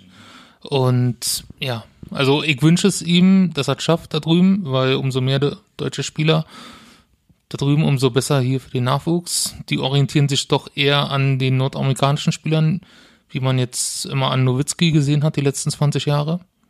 Anstatt an ihn, der hier in Deutschland spielt, glaube ich. Ja, also ich glaube, über die AHL könnte er es in zwei, drei Jahren schaffen, aber nicht sofort. Ja, da ist dann halt die Frage, ob er sich das dann tatsächlich antun will. Mhm. Weil er hat ja nun mit in der Flyers-Organisation von den Philadelphia, also von den Philadelphia Flyers in der Organisation, ich vermeide den Namen von den Phantoms, weil ich das nicht aussprechen kann, ähm, hat das ja versucht und hat ja diesen, diesen harten Weg AHL schon hinter sich mit Busfahrten und äh, an einem Wochenende dann auch gern mal drei Spiele und dazwischen halt dann die Busfahrten und sowas alles. Mhm. Das, das hat er ja schon alles durch. Also frage ich mich, ob er das tatsächlich dann nochmal machen wollen würde. Ich habe heute erst noch einen Artikel gelesen, wo es darum ging, dass selbst die Rookies, also die gedrafteten Spieler der ähm, Boston Bruins, dass die das schwer haben werden einen Kaderplatz in dem Team sich zu erkämpfen. Und da war von Marcel Nöbels jetzt noch nicht die Rede als ein Spieler, der bei den Boston Bruins irgendwie einen Platz blockieren würde. Mhm. Also würde ich Marcel Nöbels dann da noch mit dazu zählen und sagen, für ihn wird es auch schwer, da einen Platz zu bekommen, weil das Team war letztes Jahr schon recht gut mhm. als Zweiter der Atlantic Division und äh, ich glaube zweite, zweite Runde sind die gekommen, ne? Da sind die raus in den Playoffs dann. Ist ja auch Wumpe. Auf jeden Fall hatten die eine der, oder hatten die stärkste Reihe der, der NHL und hatten dahinter halt zwei, drei sehr gute Reihen, die halt gut funktioniert haben, die gut eingespielt sind, wo es halt so schon schwer sein wird, da reinzukommen. Und ob Nöbels das schafft, äh, wage ich zu bezweifeln. Also dafür sehe ich dann in seinem Spiel dann doch noch zu viel Defizite. Das mag in Europa funktionieren. Das hat bei Olympia gut funktioniert. Hm. Und äh, ich, äh, aber trotzdem, ich gönne ihm, dass, dass er da nochmal versucht, seinen, seinen Traum zu leben. Und vielleicht schafft er es. Vielleicht geht er wirklich den harten Weg und dann vielleicht wird er getradet und landet dann plötzlich bei einem Team wie Arizona, die einen Spieler brauchen und dann spielt er halt bei Arizona in, in der NHL. Ja. Kann ja auch alles passieren, ne? Aber erstmal bei den Bruins sehe ich, sehe ich da erstmal nichts. Also, muss ich ehrlich sein. Also ich sehe ihn eher dann Ende September wieder in der Mercedes-Benz Arena. Ja. Das denke ich halt auch, weil, so wie du sagst, dadurch, dass er halt schon mal in der Organisation von Philly war, ähm, wenn du guckst, weiß ich nicht, offizielle Spiele für die Flyers hat er ein Vorsaisonspiel gemacht, wenn mich nicht alles täuscht. Also so ein richtiges NHL-Spiel glaube ich nicht. Jetzt rattern hier die Laptops, ey. ich ja, kann, mich, an, ich kann mich ans, äh, an eins erinnern, da hat noch ein Foto von dem gemacht, ein Screenshot damals. Jetzt war ich gerade erschrocken, auf der äh, Elite Prospect Seite wird er schon gar nicht mehr geführt, ja, weil er jetzt schon, weil er jetzt quasi schon da drüben ist, ne? Okay. Jetzt wird hier, guck mal, hier steht sogar Boston Bruins unter Marcel Nöbels, also das ist ja schon. Die wissen schon mehr als wir. Die wissen schon alles bei Elite Prospects. Was, was haben wir da? Also hier haben wir Phantoms. Das ist jetzt gutes Radio. Das ist gut, wenn hier Leute auf ihre Laptops schauen. Vor allem zwei von drei sitzen gar nichts da. So, ich bring's nächste Mal einfach mein, mein, mein, mein also, Tablet mit oder so. Ja, das, das, gehört doch mit dazu. Das ist so. äh, Podcast-Vorbereitung auf jeden ja, Fall. Ich, ich habe es davor immer gehört, weißt du, ich habe gedacht, das ist hier so bisschen mit romantischer Stimmung. Aber Seit okay. 95 AHL-Spiele gemacht, 34 Punkte. Guck, da steht's NHL 0. NHL 0. So. Weil Elite Prospects die Preseason-Spiele nicht mitzählt. Genau. Aber wie gesagt, ich glaube. das sind ja auch keine Spiele. Ja. Also. Ja, aber ich glaube, meines Wissens nach hat er für die Flyers offiziell genau eins gemacht in der Preseason. Herzlichen Glückwunsch. Ähm, aber ja, ich denke, das wird auch halt einfach seinen Grund haben. Und er war ja da drüben auch eine Weile. Ähm, und dass er halt nicht die Chance gehabt hat oder beziehungsweise nicht hochgezogen ist. So in den Kader. Aber wie gesagt, mal schauen, was rauskommt. So. Jetzt müssen wir über Jaspers reden. Ob der noch da ist, wenn Nöbitz zurückkehrt? also wenn ich ehrlich bin, hoffe ich es nicht. Ich äh, habe bisher in den paar Wochen Vorbereitung nichts gesehen, wo ich sage, Jason Jaspers sollte die Saison bei den Eisbären spielen. Da waren ja ein, zwei Tore dabei, Da waren auch ein, zwei Szenen dabei, die gut waren, aber da waren auch genauso viele Szenen dabei oder deutlich mehr Szenen dabei, die schlecht waren.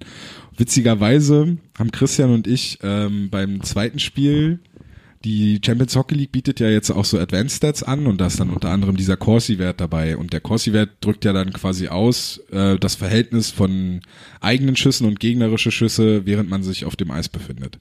Und da war Jason Jaspers bei dem Spiel gegen Zug der mit Abstand schlechteste Spieler der Eisbären und trotzdem gab es ja einen Artikel, weil er eine Vorlage gemacht hat, dass Jaspers überzeugen konnte in dem Spiel. Aber der war mit Abstand, also Ranford und Smith, seine Reihenpartner, waren ungefähr so bei 50 Prozent und er war weit unter bei 30 Prozent. 50 Prozent ist halt okay, dann bist du halt bei plus minus null mehr oder weniger. Und er war irgendwas bei 30 Prozent. Also das war wirklich sehr, sehr schlecht. Ähm, also um das für den Laien zu erklären, heißt es, während er auf dem Eis stand, gab es die meisten Schüsse aufs Eisbärentor. Während er auf dem Eis stand, gab es verhältnismäßig mehr Schüsse aufs Tor der Eisbären als okay. Schüsse auf das Tor von Zug. Okay. Also alles über 50 Prozent wäre dann halt positiv und alles unter 50 Prozent ist negatives Verhältnis dann quasi. Okay. Und da war er mit relativ viel Eiszeit halt der schlechteste Spieler der Eisbären und generell der schlechteste Spieler von beiden Mannschaften. Ja. Aber meinst du nicht, er könnte das über die Saison hinweg mit seiner Erfahrung wettmachen in der Kabine? Dass man so einen Spieler dann braucht, der auch mal, wenn sie zurückliegen, dann führt. Er ist nun nicht mehr der Schnellste und vielleicht auch nicht mehr der größte Scorer, aber in der Brauchen, Kabine halt dann. brauchen die Eisbären noch mehr Erfahrung in der Kabine? Ah, ich denke schon. Also- ich denke schon, weil wir ja schon gesagt haben, weil es ja doch ein relativ junges Team ist, in Anführungsstrichen, ähm, ist das, glaube ich, auch der Grund, warum er hier in Berlin ist. So, also ich denke nicht, dass sie mit ihm planen, dass er irgendwie erste, zweite Reihe Powerplay und sonst was spielt, so, sondern halt um, um Tiefe zu geben und dann halt auch äh, neben Eis ein bisschen was zu, zu machen. Weil da brauchen sie eine Schwammann, da fehlt halt so, so ein bisschen an einem alten Hasen, kannst du vielleicht Mickey Dupont und dann hört schon fast auf. Ja. Also im Sturm ist der älteste mit 33 Jahren Busch. Und der hat einen C. Ja, und wie wir ja gerade festgestellt haben, ist er erwachsen geworden Ja. und scheint ja. Ja. da auch den jungen Spielern ein bisschen was mitgeben zu können. Also die Eisbären haben ja in diesem Sommer viel Tiefe verpflichtet. Cedric Schiemens, Thomas Reiche, aber das sind halt noch keine Jungs für diese Saison, sondern eher für die Zukunft. ja. Und von daher könnte ich mir das als Übergangslösung Jason Jaspers doch, wie Flo das sagt, gut vorstellen. Dass er noch bleibt. Aber spielt er denn überhaupt eine Rolle, also jetzt mal abgesehen davon, dass das Nöbels fehlt, würde er überhaupt eine Rolle spielen, selbst wenn, also jetzt, wenn er nicht da wäre, meine ich jetzt? Also wenn Nöbels jetzt weg ist. Ich habe hier mal das Line-Up gemacht. Streber. Ja. Und hier habe ich Nöbels auch nicht drin und ich habe auch Jason Jaspers nicht drin und der Kader ist okay. Aber stimmt, Center erste Reihe die 15, oder? Center, erste Reihe, Colin Smith. Nicht die 15. Nee, Free Charlie ist, äh, ist ja hier gar nicht dabei. Nein, ich habe, äh, ich kann das ja erzählen. Ich habe Smith als ersten Center, Shepard, Shepard als zweiten und Aubry als dritten, Mark Olver als Nummer vier. Wie die Reihen dann aufs Eis gehen, ist mir ja egal. In dem Fall jetzt so. Und dann habe ich, ähm, also ich habe natürlich hier mit einem fitten André Ranke geplant. Und da sehe ich dann halt keinen Jasper. Wenn Ranke zurückkommt, sehe ich keinen Jaspers. Ich weiß, dass Jaspers keine äh, Ausländerlizenz wegnimmt und das, das ist der, auch der einzige Grund, warum der da ist. Weil wenn der, wenn er wäre Jaspers Kanadier und wäre verfügbar gewesen, hätten die den nicht dazu geholt. Bin ich mir hundertprozentig Aber sicher. dann ist es vielleicht mit ein Grund, wenn wir haben vorhin über äh, Palais gesprochen, äh, der dann zum Ende auch relativ viel äh, auf der Tribüne gesessen hat. Er war ja auch verletzt so, oder angeschlagen. Ja, zumindest. er hat Unterkörper gehabt. So, Nee, war, ähm, war es nicht, der ist- hatte der nicht eine Handverletzung? Ein, ein Spiel vor der, vor der Olympiapause? er, er, er war verletzt. Kommt war, drauf an, wo du die Hand hältst, dann kann es Ober- oder Unterkörper sein. Nee, aber ich glaube, wenn ich es noch richtig im Kopf habe, war er, er war verletzt, äh, kam dann wieder, hat, glaube ich, ein oder zwei Spiele gemacht, die wirklich grottig waren. So, dann kam Burkhardt und dann war äh, Herr Palais auch relativ schnell auf der Tribüne. Stimmt, ja, So, ja, ich erinnere mich. Ähm, würde die natürlich mit, mit, mit dem Jaspers jetzt nicht ganz so wehtun, weil A, könnte ich mir vorstellen, dass er nicht ganz so viel Kohle kostet und B, nimmt er halt keine Ausländerlizenz mit. So sind es zwei Faktoren, die es nur halb so schlimm machen, so einen dann, wenn alle wieder da ist und alles läuft, so einen auf die Tribüne zu setzen. Und lieber ihn hier in Berlin, als wenn Charlie Janke oder Thomas Reiche hier auf der Tribüne sitzen, Ja, dass die das lieber auf ein Weißwasser spielen. Also, Ja. und dann lieber hier Jaspers auf der Tribüne und der dann immer mit ins Line-Up kommt und raus und rein und Ja, da bin ich bei dir, aber ich, ich sehe es halt ein bisschen kritisch, weil ich halt auch nicht sehe, dass er, wenn du den auf die Tribüne setzt und er dann da vielleicht schlechte Laune kriegt, dass das dann halt auch so sich so gut auf die Mannschaft auswirkt. Weißt du, was ich meine? Also es kann halt auch so, so zum Risiko werden. Und Ich glaube, wenn man halt ihn nicht, vor, dass- wenn man ihn das vor, er, er kennt doch seine, seine Rolle. Er weiß doch nicht, äh, er weiß doch, dass er mit 37 Jahren nicht mehr der Nummer 1 Center oder was immer er auch spielt, ist, also, sondern Führungspersönlichkeit. Das denke ich nämlich auch. Ja. Also wer mit 37 und äh, keiner Vertragsverlängerung in Iserlohn äh, in Berlin zickig auf der Iserlohn, Tribüne. ne? Wurde der nicht sogar aufgelöst, der Vertrag Ich dort? weiß es nicht. Er ist auf jeden Fall nicht mehr da und Ja. er scheint ja auch seine Gründe zu haben. Und er hat einen deutschen Pass. Hey, Iserlohn. ja Ähm, gut, das, das ist natürlich, da müssen wir Iserlohn noch dankbar für Ja. sein, dass man zumindest Ja, klar, so, ähm, aber ich denke mal, die Situation natürlich kann es deprimierend sein, aber wenn du halt wirklich 37 bist, hier dein, dein, dein Vorspiel hast in Berlin, die sagen, hey, wir nehmen dich für das Jahr, ob man dann halt noch so reagiert und sagt, hey, ich bin jetzt stinkig, weil ich nicht spiele, kann ich mir schwer vorstellen. Ich glaube, in erster Linie ist er vielleicht froh, dass er wirklich noch wo einen Platz gefunden hat, so, und noch bei einem Team, was oben mitspielen kann. Ähm, und dass er sagt, okay, mache ich hier noch ein Jahr. Und Genau, dann, dass und, er nochmal zu einer Meistermannschaft gehört. Genau, und ich wollte das Wort nicht sagen. Eventuell. da sind wir doch noch gar nicht. Äh, genau. ähm, und, und dass er halt sagt, okay, ich versuch's hier nochmal und ich guck, was passiert. Ja. So, das könnte ich mir schon vorstellen. Und wie gesagt, mit den zwei Sachen, er nimmt keine Ausländerlizenz weg, er wird jetzt sicherlich hier auch nicht mehr die massig an Kohle verdienen, könnte es nur halb so viel wehtun, ihn halt rauszunehmen aus dem Kader, wenn es sein muss. Wir haben jetzt eine Stunde geschafft. Darf ich noch einen ansprechen, weil wir gerade so voll. Ja, ja, klar. Nee, Okay. ich, woll- ich, ich wollte jetzt auch gar nicht sagen, wir müssen jetzt zum Ende kommen, sondern ich wollte einfach nur sagen, wir haben jetzt eine Stunde geschafft. Kommt mir nicht so lange vor. Ja, ging ich glaube schnell. eigentlich, ich glaub, eigentlich wollten, also ich habe nicht erwartet, dass wir, dass wir jetzt schon die erste Stunde knacken. Ähm, Sondersendung. wir wollen ja auch noch, also du kannst gleich noch deinen, deinen einen ansprechen. Ja, ja. Und dann müssen wir ja noch auf den Trainer kommen. Da habe ich ja vor zwei Tagen auch schon mal zu einem langen Monolog ausgeholt, den erspare ich euch, den könnt ihr bei Eiszeit FM hören. Ab, ab welcher Stunde? Ab 1,32 glaube ich, ja. ähm, von zwei Stunden 15 oder so. Okay. Wir haben danach aber noch, also wir haben, ich habe dann sehr lange geredet über die Eisbären. Und dann haben wir München noch schnell abgehandelt. Ja, gut. Ähm, und dann müssen wir ja noch so ein Gesamtfazit ziehen. Aber Christian hat ja, glaube ich, seine, seine Wunschvorstellung gerade schon zu Jason Jaspers geäußert. Meister. Du hast das Wort gesagt, du hast es Ja, gechanged. na, pff. André Ranke hat es, glaube ich, vor mir auch schon gesagt. oh Gott. Na, dann haben wir verloren. Ja. Dann Genau. Super, super Übergang eigentlich. Du willst über André Ranke reden? Über André Ranke, weil mir ist halt äh, aufgefallen, dass man entweder äh, bei der Presse oder wenn man sich mit Leuten unterhalten hat, nie das Fehlen von André Rankel angesprochen hat. Wo ich mir denk, okay, ist das jetzt gut oder ist das schlecht? So, meiner Meinung nach, wenn du deinen eigentlich eingesetzten Kapitän, wenn der fehlt, deinen vorzeige-deutschen Spieler äh, nicht dabei hast und du spielst trotzdem gut und keiner redet drüber, dass er fehlt, äh, ist er denn denn überhaupt noch notwendig? Mal ganz radikal gesagt. Naja, da werde ich mich jetzt nicht so hinreißen lassen, um mich dann am ersten Spieltag lynchen zu lassen, zu sagen, dass er nicht notwendig ist. Aber naja, es, glaub, ich, es spielt, glaube ich, damit eine Rolle, dass André Ranke selber jetzt auch nicht der Typ ist, der sich so groß nach außen präsentiert und sich so in, in den Fokus stellt. Also zumindest was die Presse angeht. Ja, nee, nee, nee das, das meine ich. Also ich gehe klar auf, äh, auf sein, sein, äh, auf sein Tätigkeitsfeld auf dem Spielfeld ein. So, weil, muss ich ehrlich sagen, es ist, er hat, er hat mir nicht gefehlt auf dem Eis. Also du hast nicht gesehen, dass irgendwo Lücken entstanden sind, wo du denkst, hey, genau da hätte er stehen können. Okay, vielleicht vom Tor, weil den Weg geht er ja dann doch mal.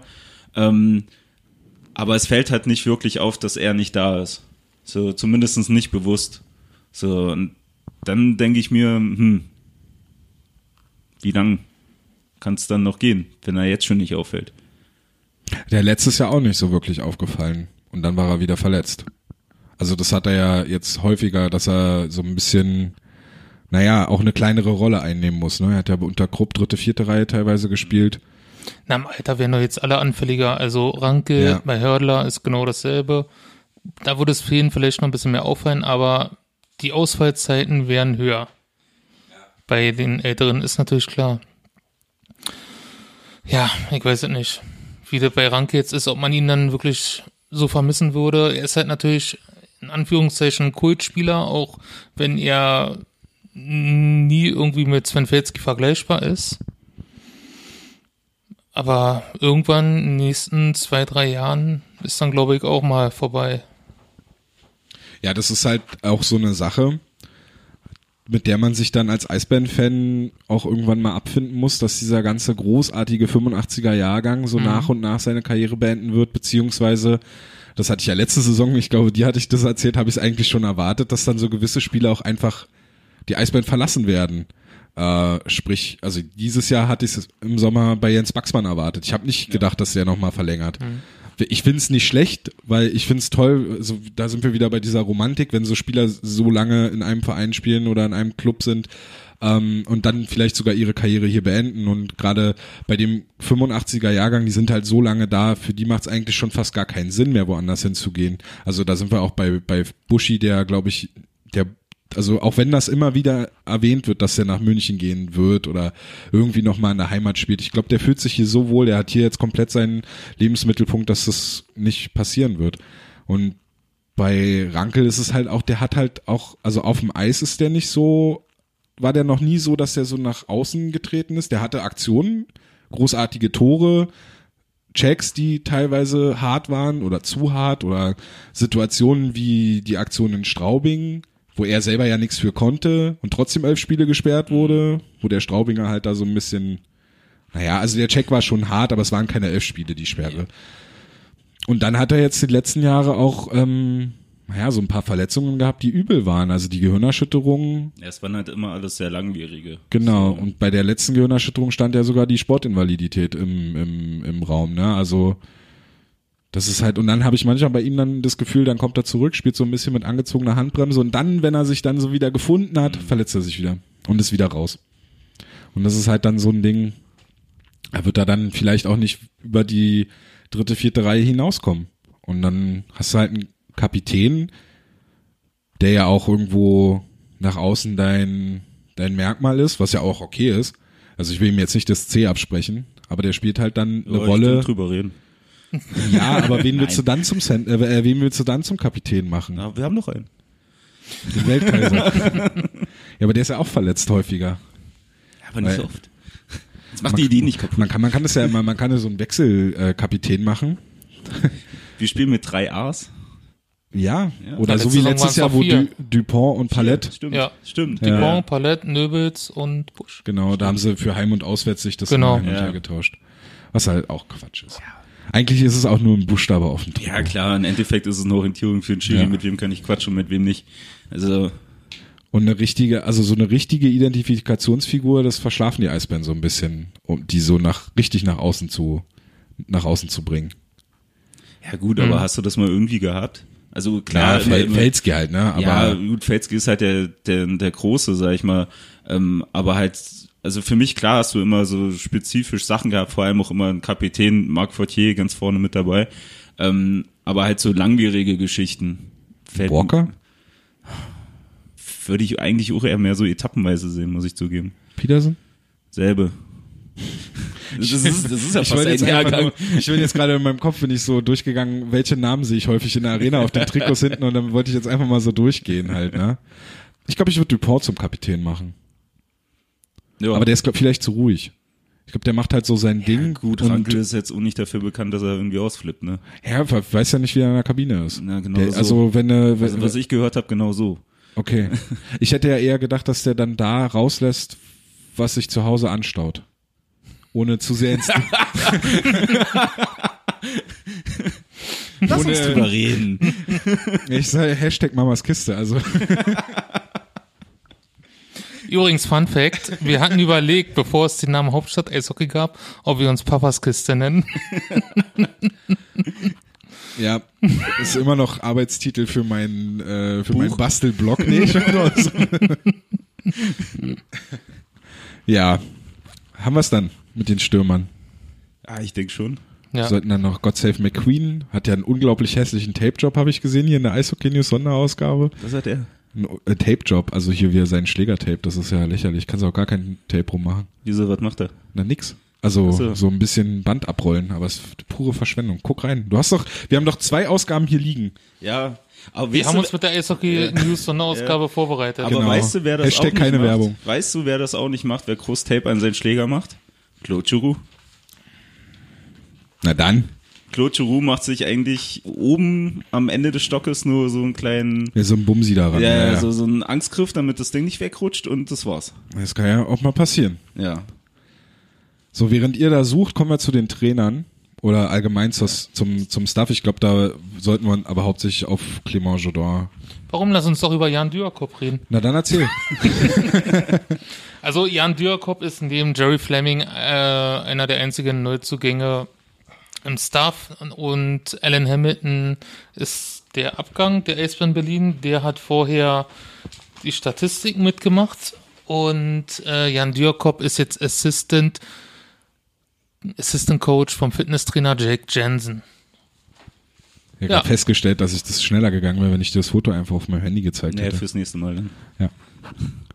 Aber äh, Jan Dürnkop ist ja, ich glaube, ich habe meinen Namen falsch ausgesprochen, ähm, soll mehr so praktikantmäßig sein. Das weiß ich nicht. Weiß keiner so richtig, ne? Von wo ist der gekommen? Also, wie sagt der noch Aus dem gar nicht. Fitnessstudio. Der war, dem der, der ja, war ja. da. Der ist zertifizierter Personal Trainer und Achso, ist das hier der, der das äh, von, von dem Russen Champion auf Englisch übersetzt hat? nee, das, was? äh, das ist der Jake Jensen. Ah, okay. Und ich glaube, die haben sich übers Gewichtheben kennengelernt, weil beide betreiben das passioniert. Wenn man sich ihre Instagram-Accounts anschaut, McFit Buddies. nee, das ist nicht McFit. Das ist schon, das ist schon eine Ebene drüber Das noch. ist, das ist teure. Ja. Ja, ist schon. Okay.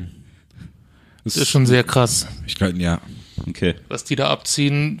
Da reichen die Gewichte nicht, da machen sich da noch Ketten drum und alles. Ja, das mache ich auch immer, wenn ich zum Bus laufe morgens. ja. So. Du bist das. ja. Ja, äh, Clément Jodin wurde vom Assistant Coach letztes Jahr zum Head Coach befördert, ernannt. Ich finde, befördert klingt halt, ja.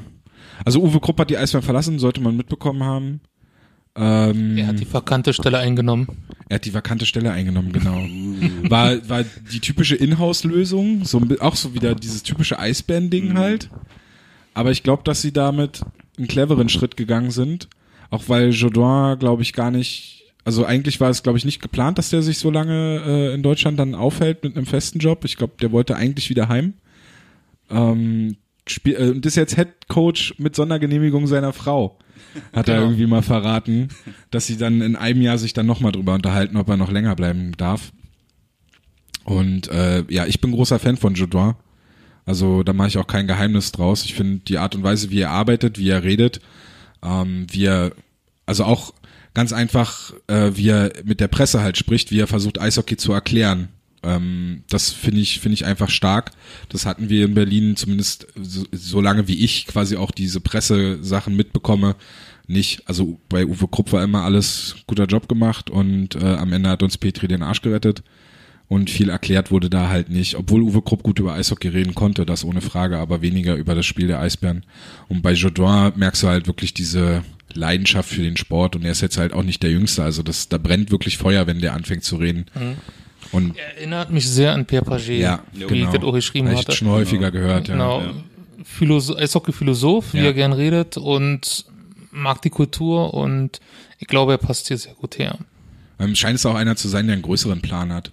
Also der nicht einfach nur Spiel zu Spiel plant, sondern der halt irgendwie sagt, er möchte, dass am 52. Spieltag die Eisbären diesen Stil spielen. Also der plant nicht auf Spieltag 1 und dann für Spieltag 2, sondern der will, glaube ich, größere, so wie auch Per Paget halt, ne? Da hat es auch ein bisschen gedauert, bis dieses Torpedosystem dann etabliert war oder bis so gewisse Sachen sich etabliert hatten. Und Ja. Ich glaube, er versucht da was zu entwickeln und sein Apropos entwickeln, was mir Ja. positiv aufgefallen ist, ich war ja nun als einer der einzigen Pressevertreter an mehreren Tagen beim Development Camp der Eisbären und dass sich da schon Jerry Fleming, Steffen Ziesche und Clément Jodin getroffen haben, drüber geredet haben, dort zugeschaut haben, das hat mir sehr imponiert, dass die halt bei den ganz jung schon geschaut haben und sich in der Zeit dort schon richtig ausgetauscht haben, die Saison geplant haben, dass das alles schon im Juni passiert ist. Ja. Dass die extra aus Nordamerika hierher gekommen sind. Das wollte ich nämlich gerade auch sagen. Ich glaube, dass er auch mit seiner Erfahrung im Nachwuchs, weil er ja auch so Nachwuchscamps organisiert hat, auch ein guter Trainer sein kann für die Entwicklung der jungen Eisbärenspieler. Also jetzt auch nicht speziell Charlie Janke, Vincent Hessler, mhm. Schiemens, äh, Ustorf und so, sondern auch gerade so Spieler wie Fischbuch, der ja auch eher noch zu dem jüngeren Kreis gehört, dass er da auch noch den Spielern was ähm, Impulse geben kann. Ja, da Impulse geben kann. Aber auch auf die älteren Spieler wirkt er, glaube ich, ganz gut. Also mhm. das ist, weil alles, was man bisher hört um die Mannschaft herum, ist, ist Jordan halt anders als Krupp natürlich, weniger autoritär, denke ich einfach. Mhm. Aber und dass man ein bisschen achtsamer halt in der Kabine miteinander umgeht, dass man aufräumt, so ja, Sachen. Genau. Also Marcel Nöbels hatte es gesagt, ähm, es war vorher nicht schlecht, aber es ist jetzt halt anders und es ist auch gut. Ja. Ich glaube auch, das ist der größte Vorteil, ähm, weil er halt schon so lange mit jungen Spielern gearbeitet hat. Also er ist ja gewöhnt, Entwicklung zu machen. So, sowohl persönlich bei Spielern als vielleicht auch halt auch bei, bei Franchise. Ähm, aber ich glaube, das ist wirklich der, ein guter Mann zum guten Zeitpunkt. So, ich schließe mich komplett dem an, was ihr, was ihr gesagt habt, ohne Frage. So, aber für mich war es dann halt auch zum Ende der Playoffs, was man vielleicht mal so durchstickern gehört hat, so, ähm, dass halt Jordan doch schon zum Ende mehr gesprochen hat als Krupp. So, nicht nur auf der Bank, sondern wohl auch in der Kabine und für alle, die beim Training waren, haben wir auch gesehen, dass er irgendwie einen aktiveren Part hatte teilweise als, als ein Krupp. Also das kann man jetzt wieder äh, vermuten, dass es vielleicht da schon ein bisschen ge gebröckelt hat oder so, keine Ahnung. Ähm, aber ich glaube, dass eben genau für diesen Umbruch, so der eigentlich noch nicht vor, äh, vorbei ist. So, man hat jetzt Spiel, viele Spieler weggeschickt, man hat viele Spieler geholt, aber einen Umbruch machst du nicht in ein bis zwei Jahren.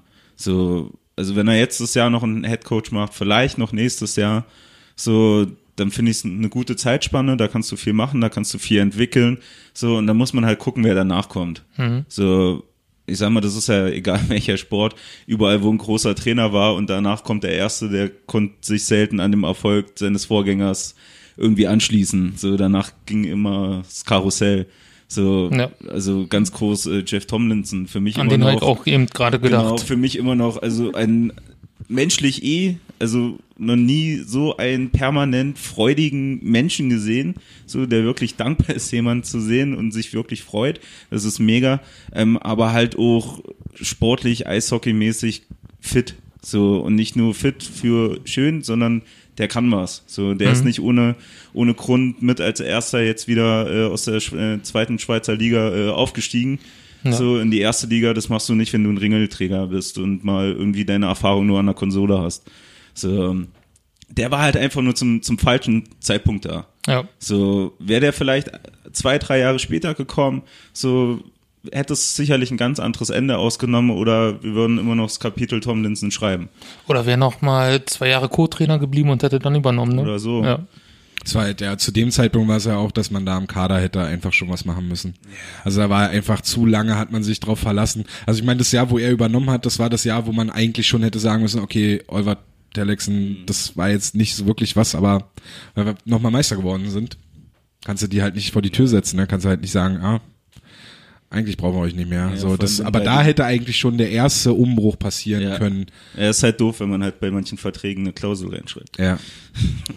ist halt leider. So ist das mit Verträgen. Hallo Shorthand News. ähm, ja.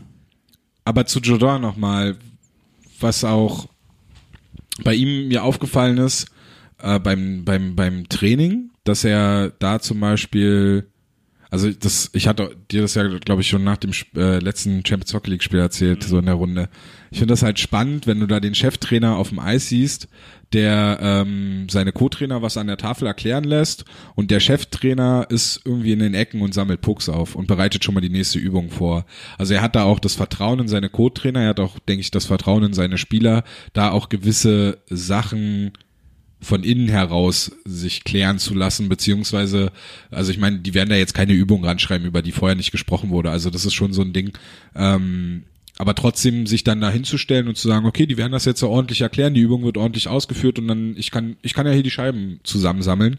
Und in den Übungen geht er ja trotzdem dazwischen und spricht ja trotzdem mit den Spielern oder pfeift ab und erklärt was und das hat mir schon sehr gut gefallen und da war halt auch eine gewisse Entwicklung zu sehen. Ich hatte das bei dem Turnier in Pardubice ja auch in einem unserer Beiträge geschrieben, dass es halt einfach cool war, dass im Spiel dann plötzlich Szenen aufkamen, die man paar Tage zuvor im Training gesehen hat. Das war dann so eine Szene, wo es darum ging, dass sie vorher halt dieses trainiert hatten, dass sie mit Puckbesitz in die gegnerische Zone kommen und dass er immer wieder gemahnt hat, dass die Mannschaft mit Geduld spielen soll. Man muss es nicht erzwingen. Und da waren halt dann Szenen dabei, wo sie, wo, wo zugestellt war der Weg in, ins gegnerische Drittel und dann wurde halt nochmal hintenrum gespielt und sind sie trotzdem reingekommen. Und das sah phasenweise schon aus wie die Übung und das äh, hat mir gut gefallen und ich glaube, das äh, könnte ganz gut werden mit dem. Man sollte jetzt aber auch nicht dann gleich, wenn jetzt vielleicht die ersten drei, vier Spiele nicht funktionieren, so einfach ist der Start ja nun nicht für die Eisbären. Ähm, gleich da irgendwie Trainer raus. Trainer raus, Torhüter raus. Alle raus. Ja, genau. ja, wollen wir zum Vorstand noch was sagen? Oder, oder zum Trainer? Wollt ihr noch was von, zum Trainer sagen? Nee, da hast du jetzt den Monolog gehalten. Ja, Naja, der ein bisschen kürzer war. der ein bisschen kürzer war, richtig ausführlich und, und so kann- haben wir ja schon erwähnt, wo man das hören kann. Zum Vorstand irgendwie noch was sagen? Oder ist nicht erwähnungswert, erwähnenswert? Ich denke nicht. Da ist ja nichts Neues passiert. Nee. Also es Stefan Richer ist auf, noch auf seinem Posten, Stefan Ustorf ist noch auf seinem Posten, Peter John Lee ist noch auf seinem Posten. Bei Stefan Ustorf bin ich ja überrascht, dass, äh, dass, dass der halt wirklich so seinen Job halt scheinbar auch richtig ernst nimmt und äh, so viele Nachwuchsspiele sich auch anschaut ne? und, und nicht nur zu Spielen geht im Valley, wo jetzt sein Sohn auf dem Eis steht, sondern halt auch so U16 sich anguckt. Der war beim Hockey's Diversity Cup am letzten Tag, hat sich da das Halbfinale und das Finale, äh, nee, Spiel um Platz drei und das Finale angeguckt. Ähm, war dann, glaube ich, direkt danach oder die Woche davor bei diesem U17, U16 Turnier von der Nationalmannschaft, wo Lukas Reichel so aufgespielt hat. Das Meinst du war, im Zell am See? ja, genau. Ich glaube, das war danach, ne? Ich bin mir aber auch nicht sicher, muss ich weiß auch nicht, ob es da vorher Ja. war. Auf jeden Fall, also unternimmt er da auch Reisen und nach Nordamerika geht er ja auch häufig, also das finde ich schon cool. Also da glaube ich, der Job kommt ihm eher entgegen als der des, was war er vorher? Sportdirektor. Sportlich, sportlicher Leiter. Ich glaube, der Job jetzt mit dem Nachwuchs entwickeln, Nachwuchs scouten, das kommt ihm eher entgegen. Da hat er mehr von, da kann er, ja, da kann er seine Erfahrung vom, vom, vom, vom, vom Eis halt auch mehr einbringen. Ich glaube auch noch, weil, weil der Name Ustorf halt ein Begriff ist. Genau. So, sind wir wieder beim Ding, ne? Schönes, also lange Mannheim gespielt, großer Ja. Spieler gewesen, kommt nach Berlin, baut sich hier Ja, genauso so ein lange Denkmal. war das nicht, zwei, drei Jahre höchstens. Ja, aber da hat er sich ja etabliert. So, Ja, so etabliert, dass Da er mal rausgeworfen wurde unter der ja, Saison. okay, das war unglücklich. Da ist er ja auch noch geschädigt und das hat er ja. Ja. wiederum einigen Jungs mitgegeben. Ähm, äh, aber ich denke mal, klar, so äh, Usdorf ist halt einfach ein, ein Hockey Deutschland ist halt ist halt ein Begriff. So und da können halt auch ein 15, 16, 17-Jähriger was mit anfangen. Ja, auf jeden So, Fall. anstatt dass da halt, ohne jetzt irgendwen anzugreifen, aber da, dass da halt irgendjemand kommt, so, der, den keiner kennt, den keiner einordnen kann. So, weil für so einen Jungen ist halt erstmal ein Name, wow, okay, das sitzt erstmal. Hm. Das ist zweitrangig, wo der herkommt. Ich glaube, in Nordamerika ist er auch nicht ganz unbekannt durch seine Ja. Zeit in der NHL halt. Also ich glaube, für gerade für Und die AHL. und AHL, aber er kann dann halt auch so ein bisschen den Spielern, die von dort hierher kommen, dann auch ein bisschen was erzählen, was es ihnen vielleicht dann leichter macht, Definitiv. äh, in Deutschland Fuß zu fassen. Ich glaube, für die Washington Capitals Alles hat klar, er gespielt danke. und wurde auch von denen gedraftet. Magst du die? Etwas. Aber Stefan Ustorf wäre auch, also hatten wir ja, glaube ich, auch in unserer Gästeliste äh, geplant. Oder zumindest kann man Ustorf mal anfragen. Ich glaube, der hat auch Redebedarf. Oder scheut sich nicht davor, auch ein bisschen Ja. was zu erzählen. ja. Aber ich glaube, also was man bei den Medienpartnern so gehört hat, muss man da Kuchen haben, um ihn so anzulangen. Ja, das kriegen wir doch hin. Ja. Okay, dann müssen wir jetzt noch eine Prognose abgeben für die Saison. Das ist ja immer der Punkt. Die musst du auch noch schreiben, oder? die muss ich auch noch schreiben. Da habe ich ja richtig Bock drauf. Deswegen höre ich jetzt ganz genau zu, was ihr zu sagen habt. Und dann, äh, ja, ich fange nicht an, weil Prognosen das ist das Schlimmste Ja, auf der ich, Welt. Oh, das ist halt der Unterschied. Also Playoffs sind immer gut. Ähm, Ja gut, also, da, also, Nee, ich, ich versuch's gerade irgendwie ein realistisches also wenn Ziel. es Platz So. 10 wird, dann ist schon eine erfolgreiche Saison. Ja, dann also. ist es in Ordnung. Ist auch, Kannst du nicht meckern. ja, die, die Fans sind auch immer gut und ist auch immer die beste Stadt. ähm, äh, Die Fans machen einen guten Job. Ja, Äh, Franz Rett muss uns am Ende den Arsch retten.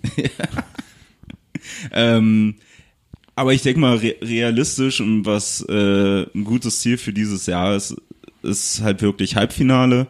Alles, was danach kommt, ist unsere Top. Meiner Meinung nach für dieses Jahr. Also ich finde, man muss auf die vergangenen Jahre aufbauen und da bleibt jetzt nicht mehr so viel Luft nach oben, was noch zu erreichen gibt. Nach Viertelfinale, nee, nach keine Playoffs, nach Viertelfinale, nach Halbfinale, nach Finale muss jetzt der nächste Schritt gegangen werden, wie damals unter Pierre Paget. Ja. also du sagst, die Eisbären, du siehst die Eisbären als Meister der Saison 18, 19. Nee, auf keinen Fall sehe ich die Eisbären jetzt als Meister. Es wäre natürlich, Aber es muss der nächste Schritt gegangen werden. Ja, der nächste muss der Schritt nächste ist, dass Schritt. man Spiel 7 gewinnt. Und du hast es schon gesagt. ja, nach André Rankel. Also es sollte schon, es wäre schön, wenn es wenn es weiter nach oben geht, wenn man das letzte Spiel gewinnt, sei Spiel 5, Spiel 6, Spiel 7 oder sogar Spiel 4. Und für mich ist es aber persönlich auch kein Beinbruch, wenn es nur Halbfinale ist, wenn es auch nur Viertelfinale ist. Ja. Es ist, ja, Es gibt keine Kleinen mehr. Doch. Naja, doch. doch, doch, Also Krefeld ist schon ganz schön klein. trotz Dani Pieta, Und Straubing ist auch sehr, also trotz Eishalle, Jeff Zetkov. Eishalle, Kirche und ein Gemeindezentrum, oder? Und also. einmal im Jahr ihr komisches äh, Heubodenfest. und die Eishockey-News-Redaktion. Ja, Punkt. Ja.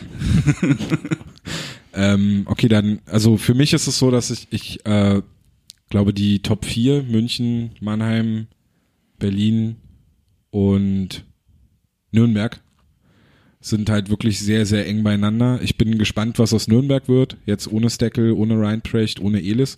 Das ist halt schon, da ist ein bisschen was weggebrochen, was Genauso was können wir das auch bei München sehen, ne? wollte ich gerade sagen, bei. München ist auch ein bisschen was weggebrochen, aber die haben halt jetzt mit. Matt Stagen haben die jetzt halt sich einen Typen dazu geholt, der glaube Ja. ich da auch direkt einschlagen wird. Das ist, glaube ich, Der der Königstransfer der Liga. Der, der wird nicht lange brauchen, um sich da zu etablieren. Also das kann ich, da- also da wäre wär ich erschrocken, wenn das so wäre. Ähm, bei und bei Mannheim ist halt, also ich glaube, das hat jetzt das Finanzielle nicht so eine große Rolle gespielt diesen Sommer. Da will man groß wirklich den Kader geben, den er haben möchte, um, um da erfolgreich zu werden. Deswegen bin ich echt gespannt, wie das funktioniert. Dass Groß ein guter Trainer ist, der Mannschaften formen kann. Das haben wir in Wolfsburg jahrelang gesehen. Äh, deswegen sehe ich auch, das Halbfinale sollte schon das Ding sein, wobei Ingolstadt und vielleicht auch Düsseldorf vielleicht so überraschen können. Ingolstadt wäre keine Überraschung mehr, aber Düsseldorf vielleicht. Das wär, also ich sehe Ja, schon, um da mal zum Punkt zu, ich so, letztes Jahr sind sie mit einem ähnlichen Kader, wo ich ja vorhin schon gesagt habe, eigentlich ist der Kader meiner Meinung nach dieses Jahr besser geworden. Sind sie ins Finale gekommen und haben München ganz schön geärgert. Also denke ich mal, das Halbfinale ist dieses Jahr auch wieder drin und ja, dann kommt es halt drauf an. Also wirklich, wen kriegst du? Wie viele Spieler sind noch fit? Hm. Aber ja, ich würde mich natürlich auch über einen Meistertitel nicht freuen. Nicht freuen. Ich würde mich, das Okay, ist ja, wir haben okay, Entschuldigen, alles klar. ähm, ja, wenn ihr das hört, haben wir hier gerade geschnitten.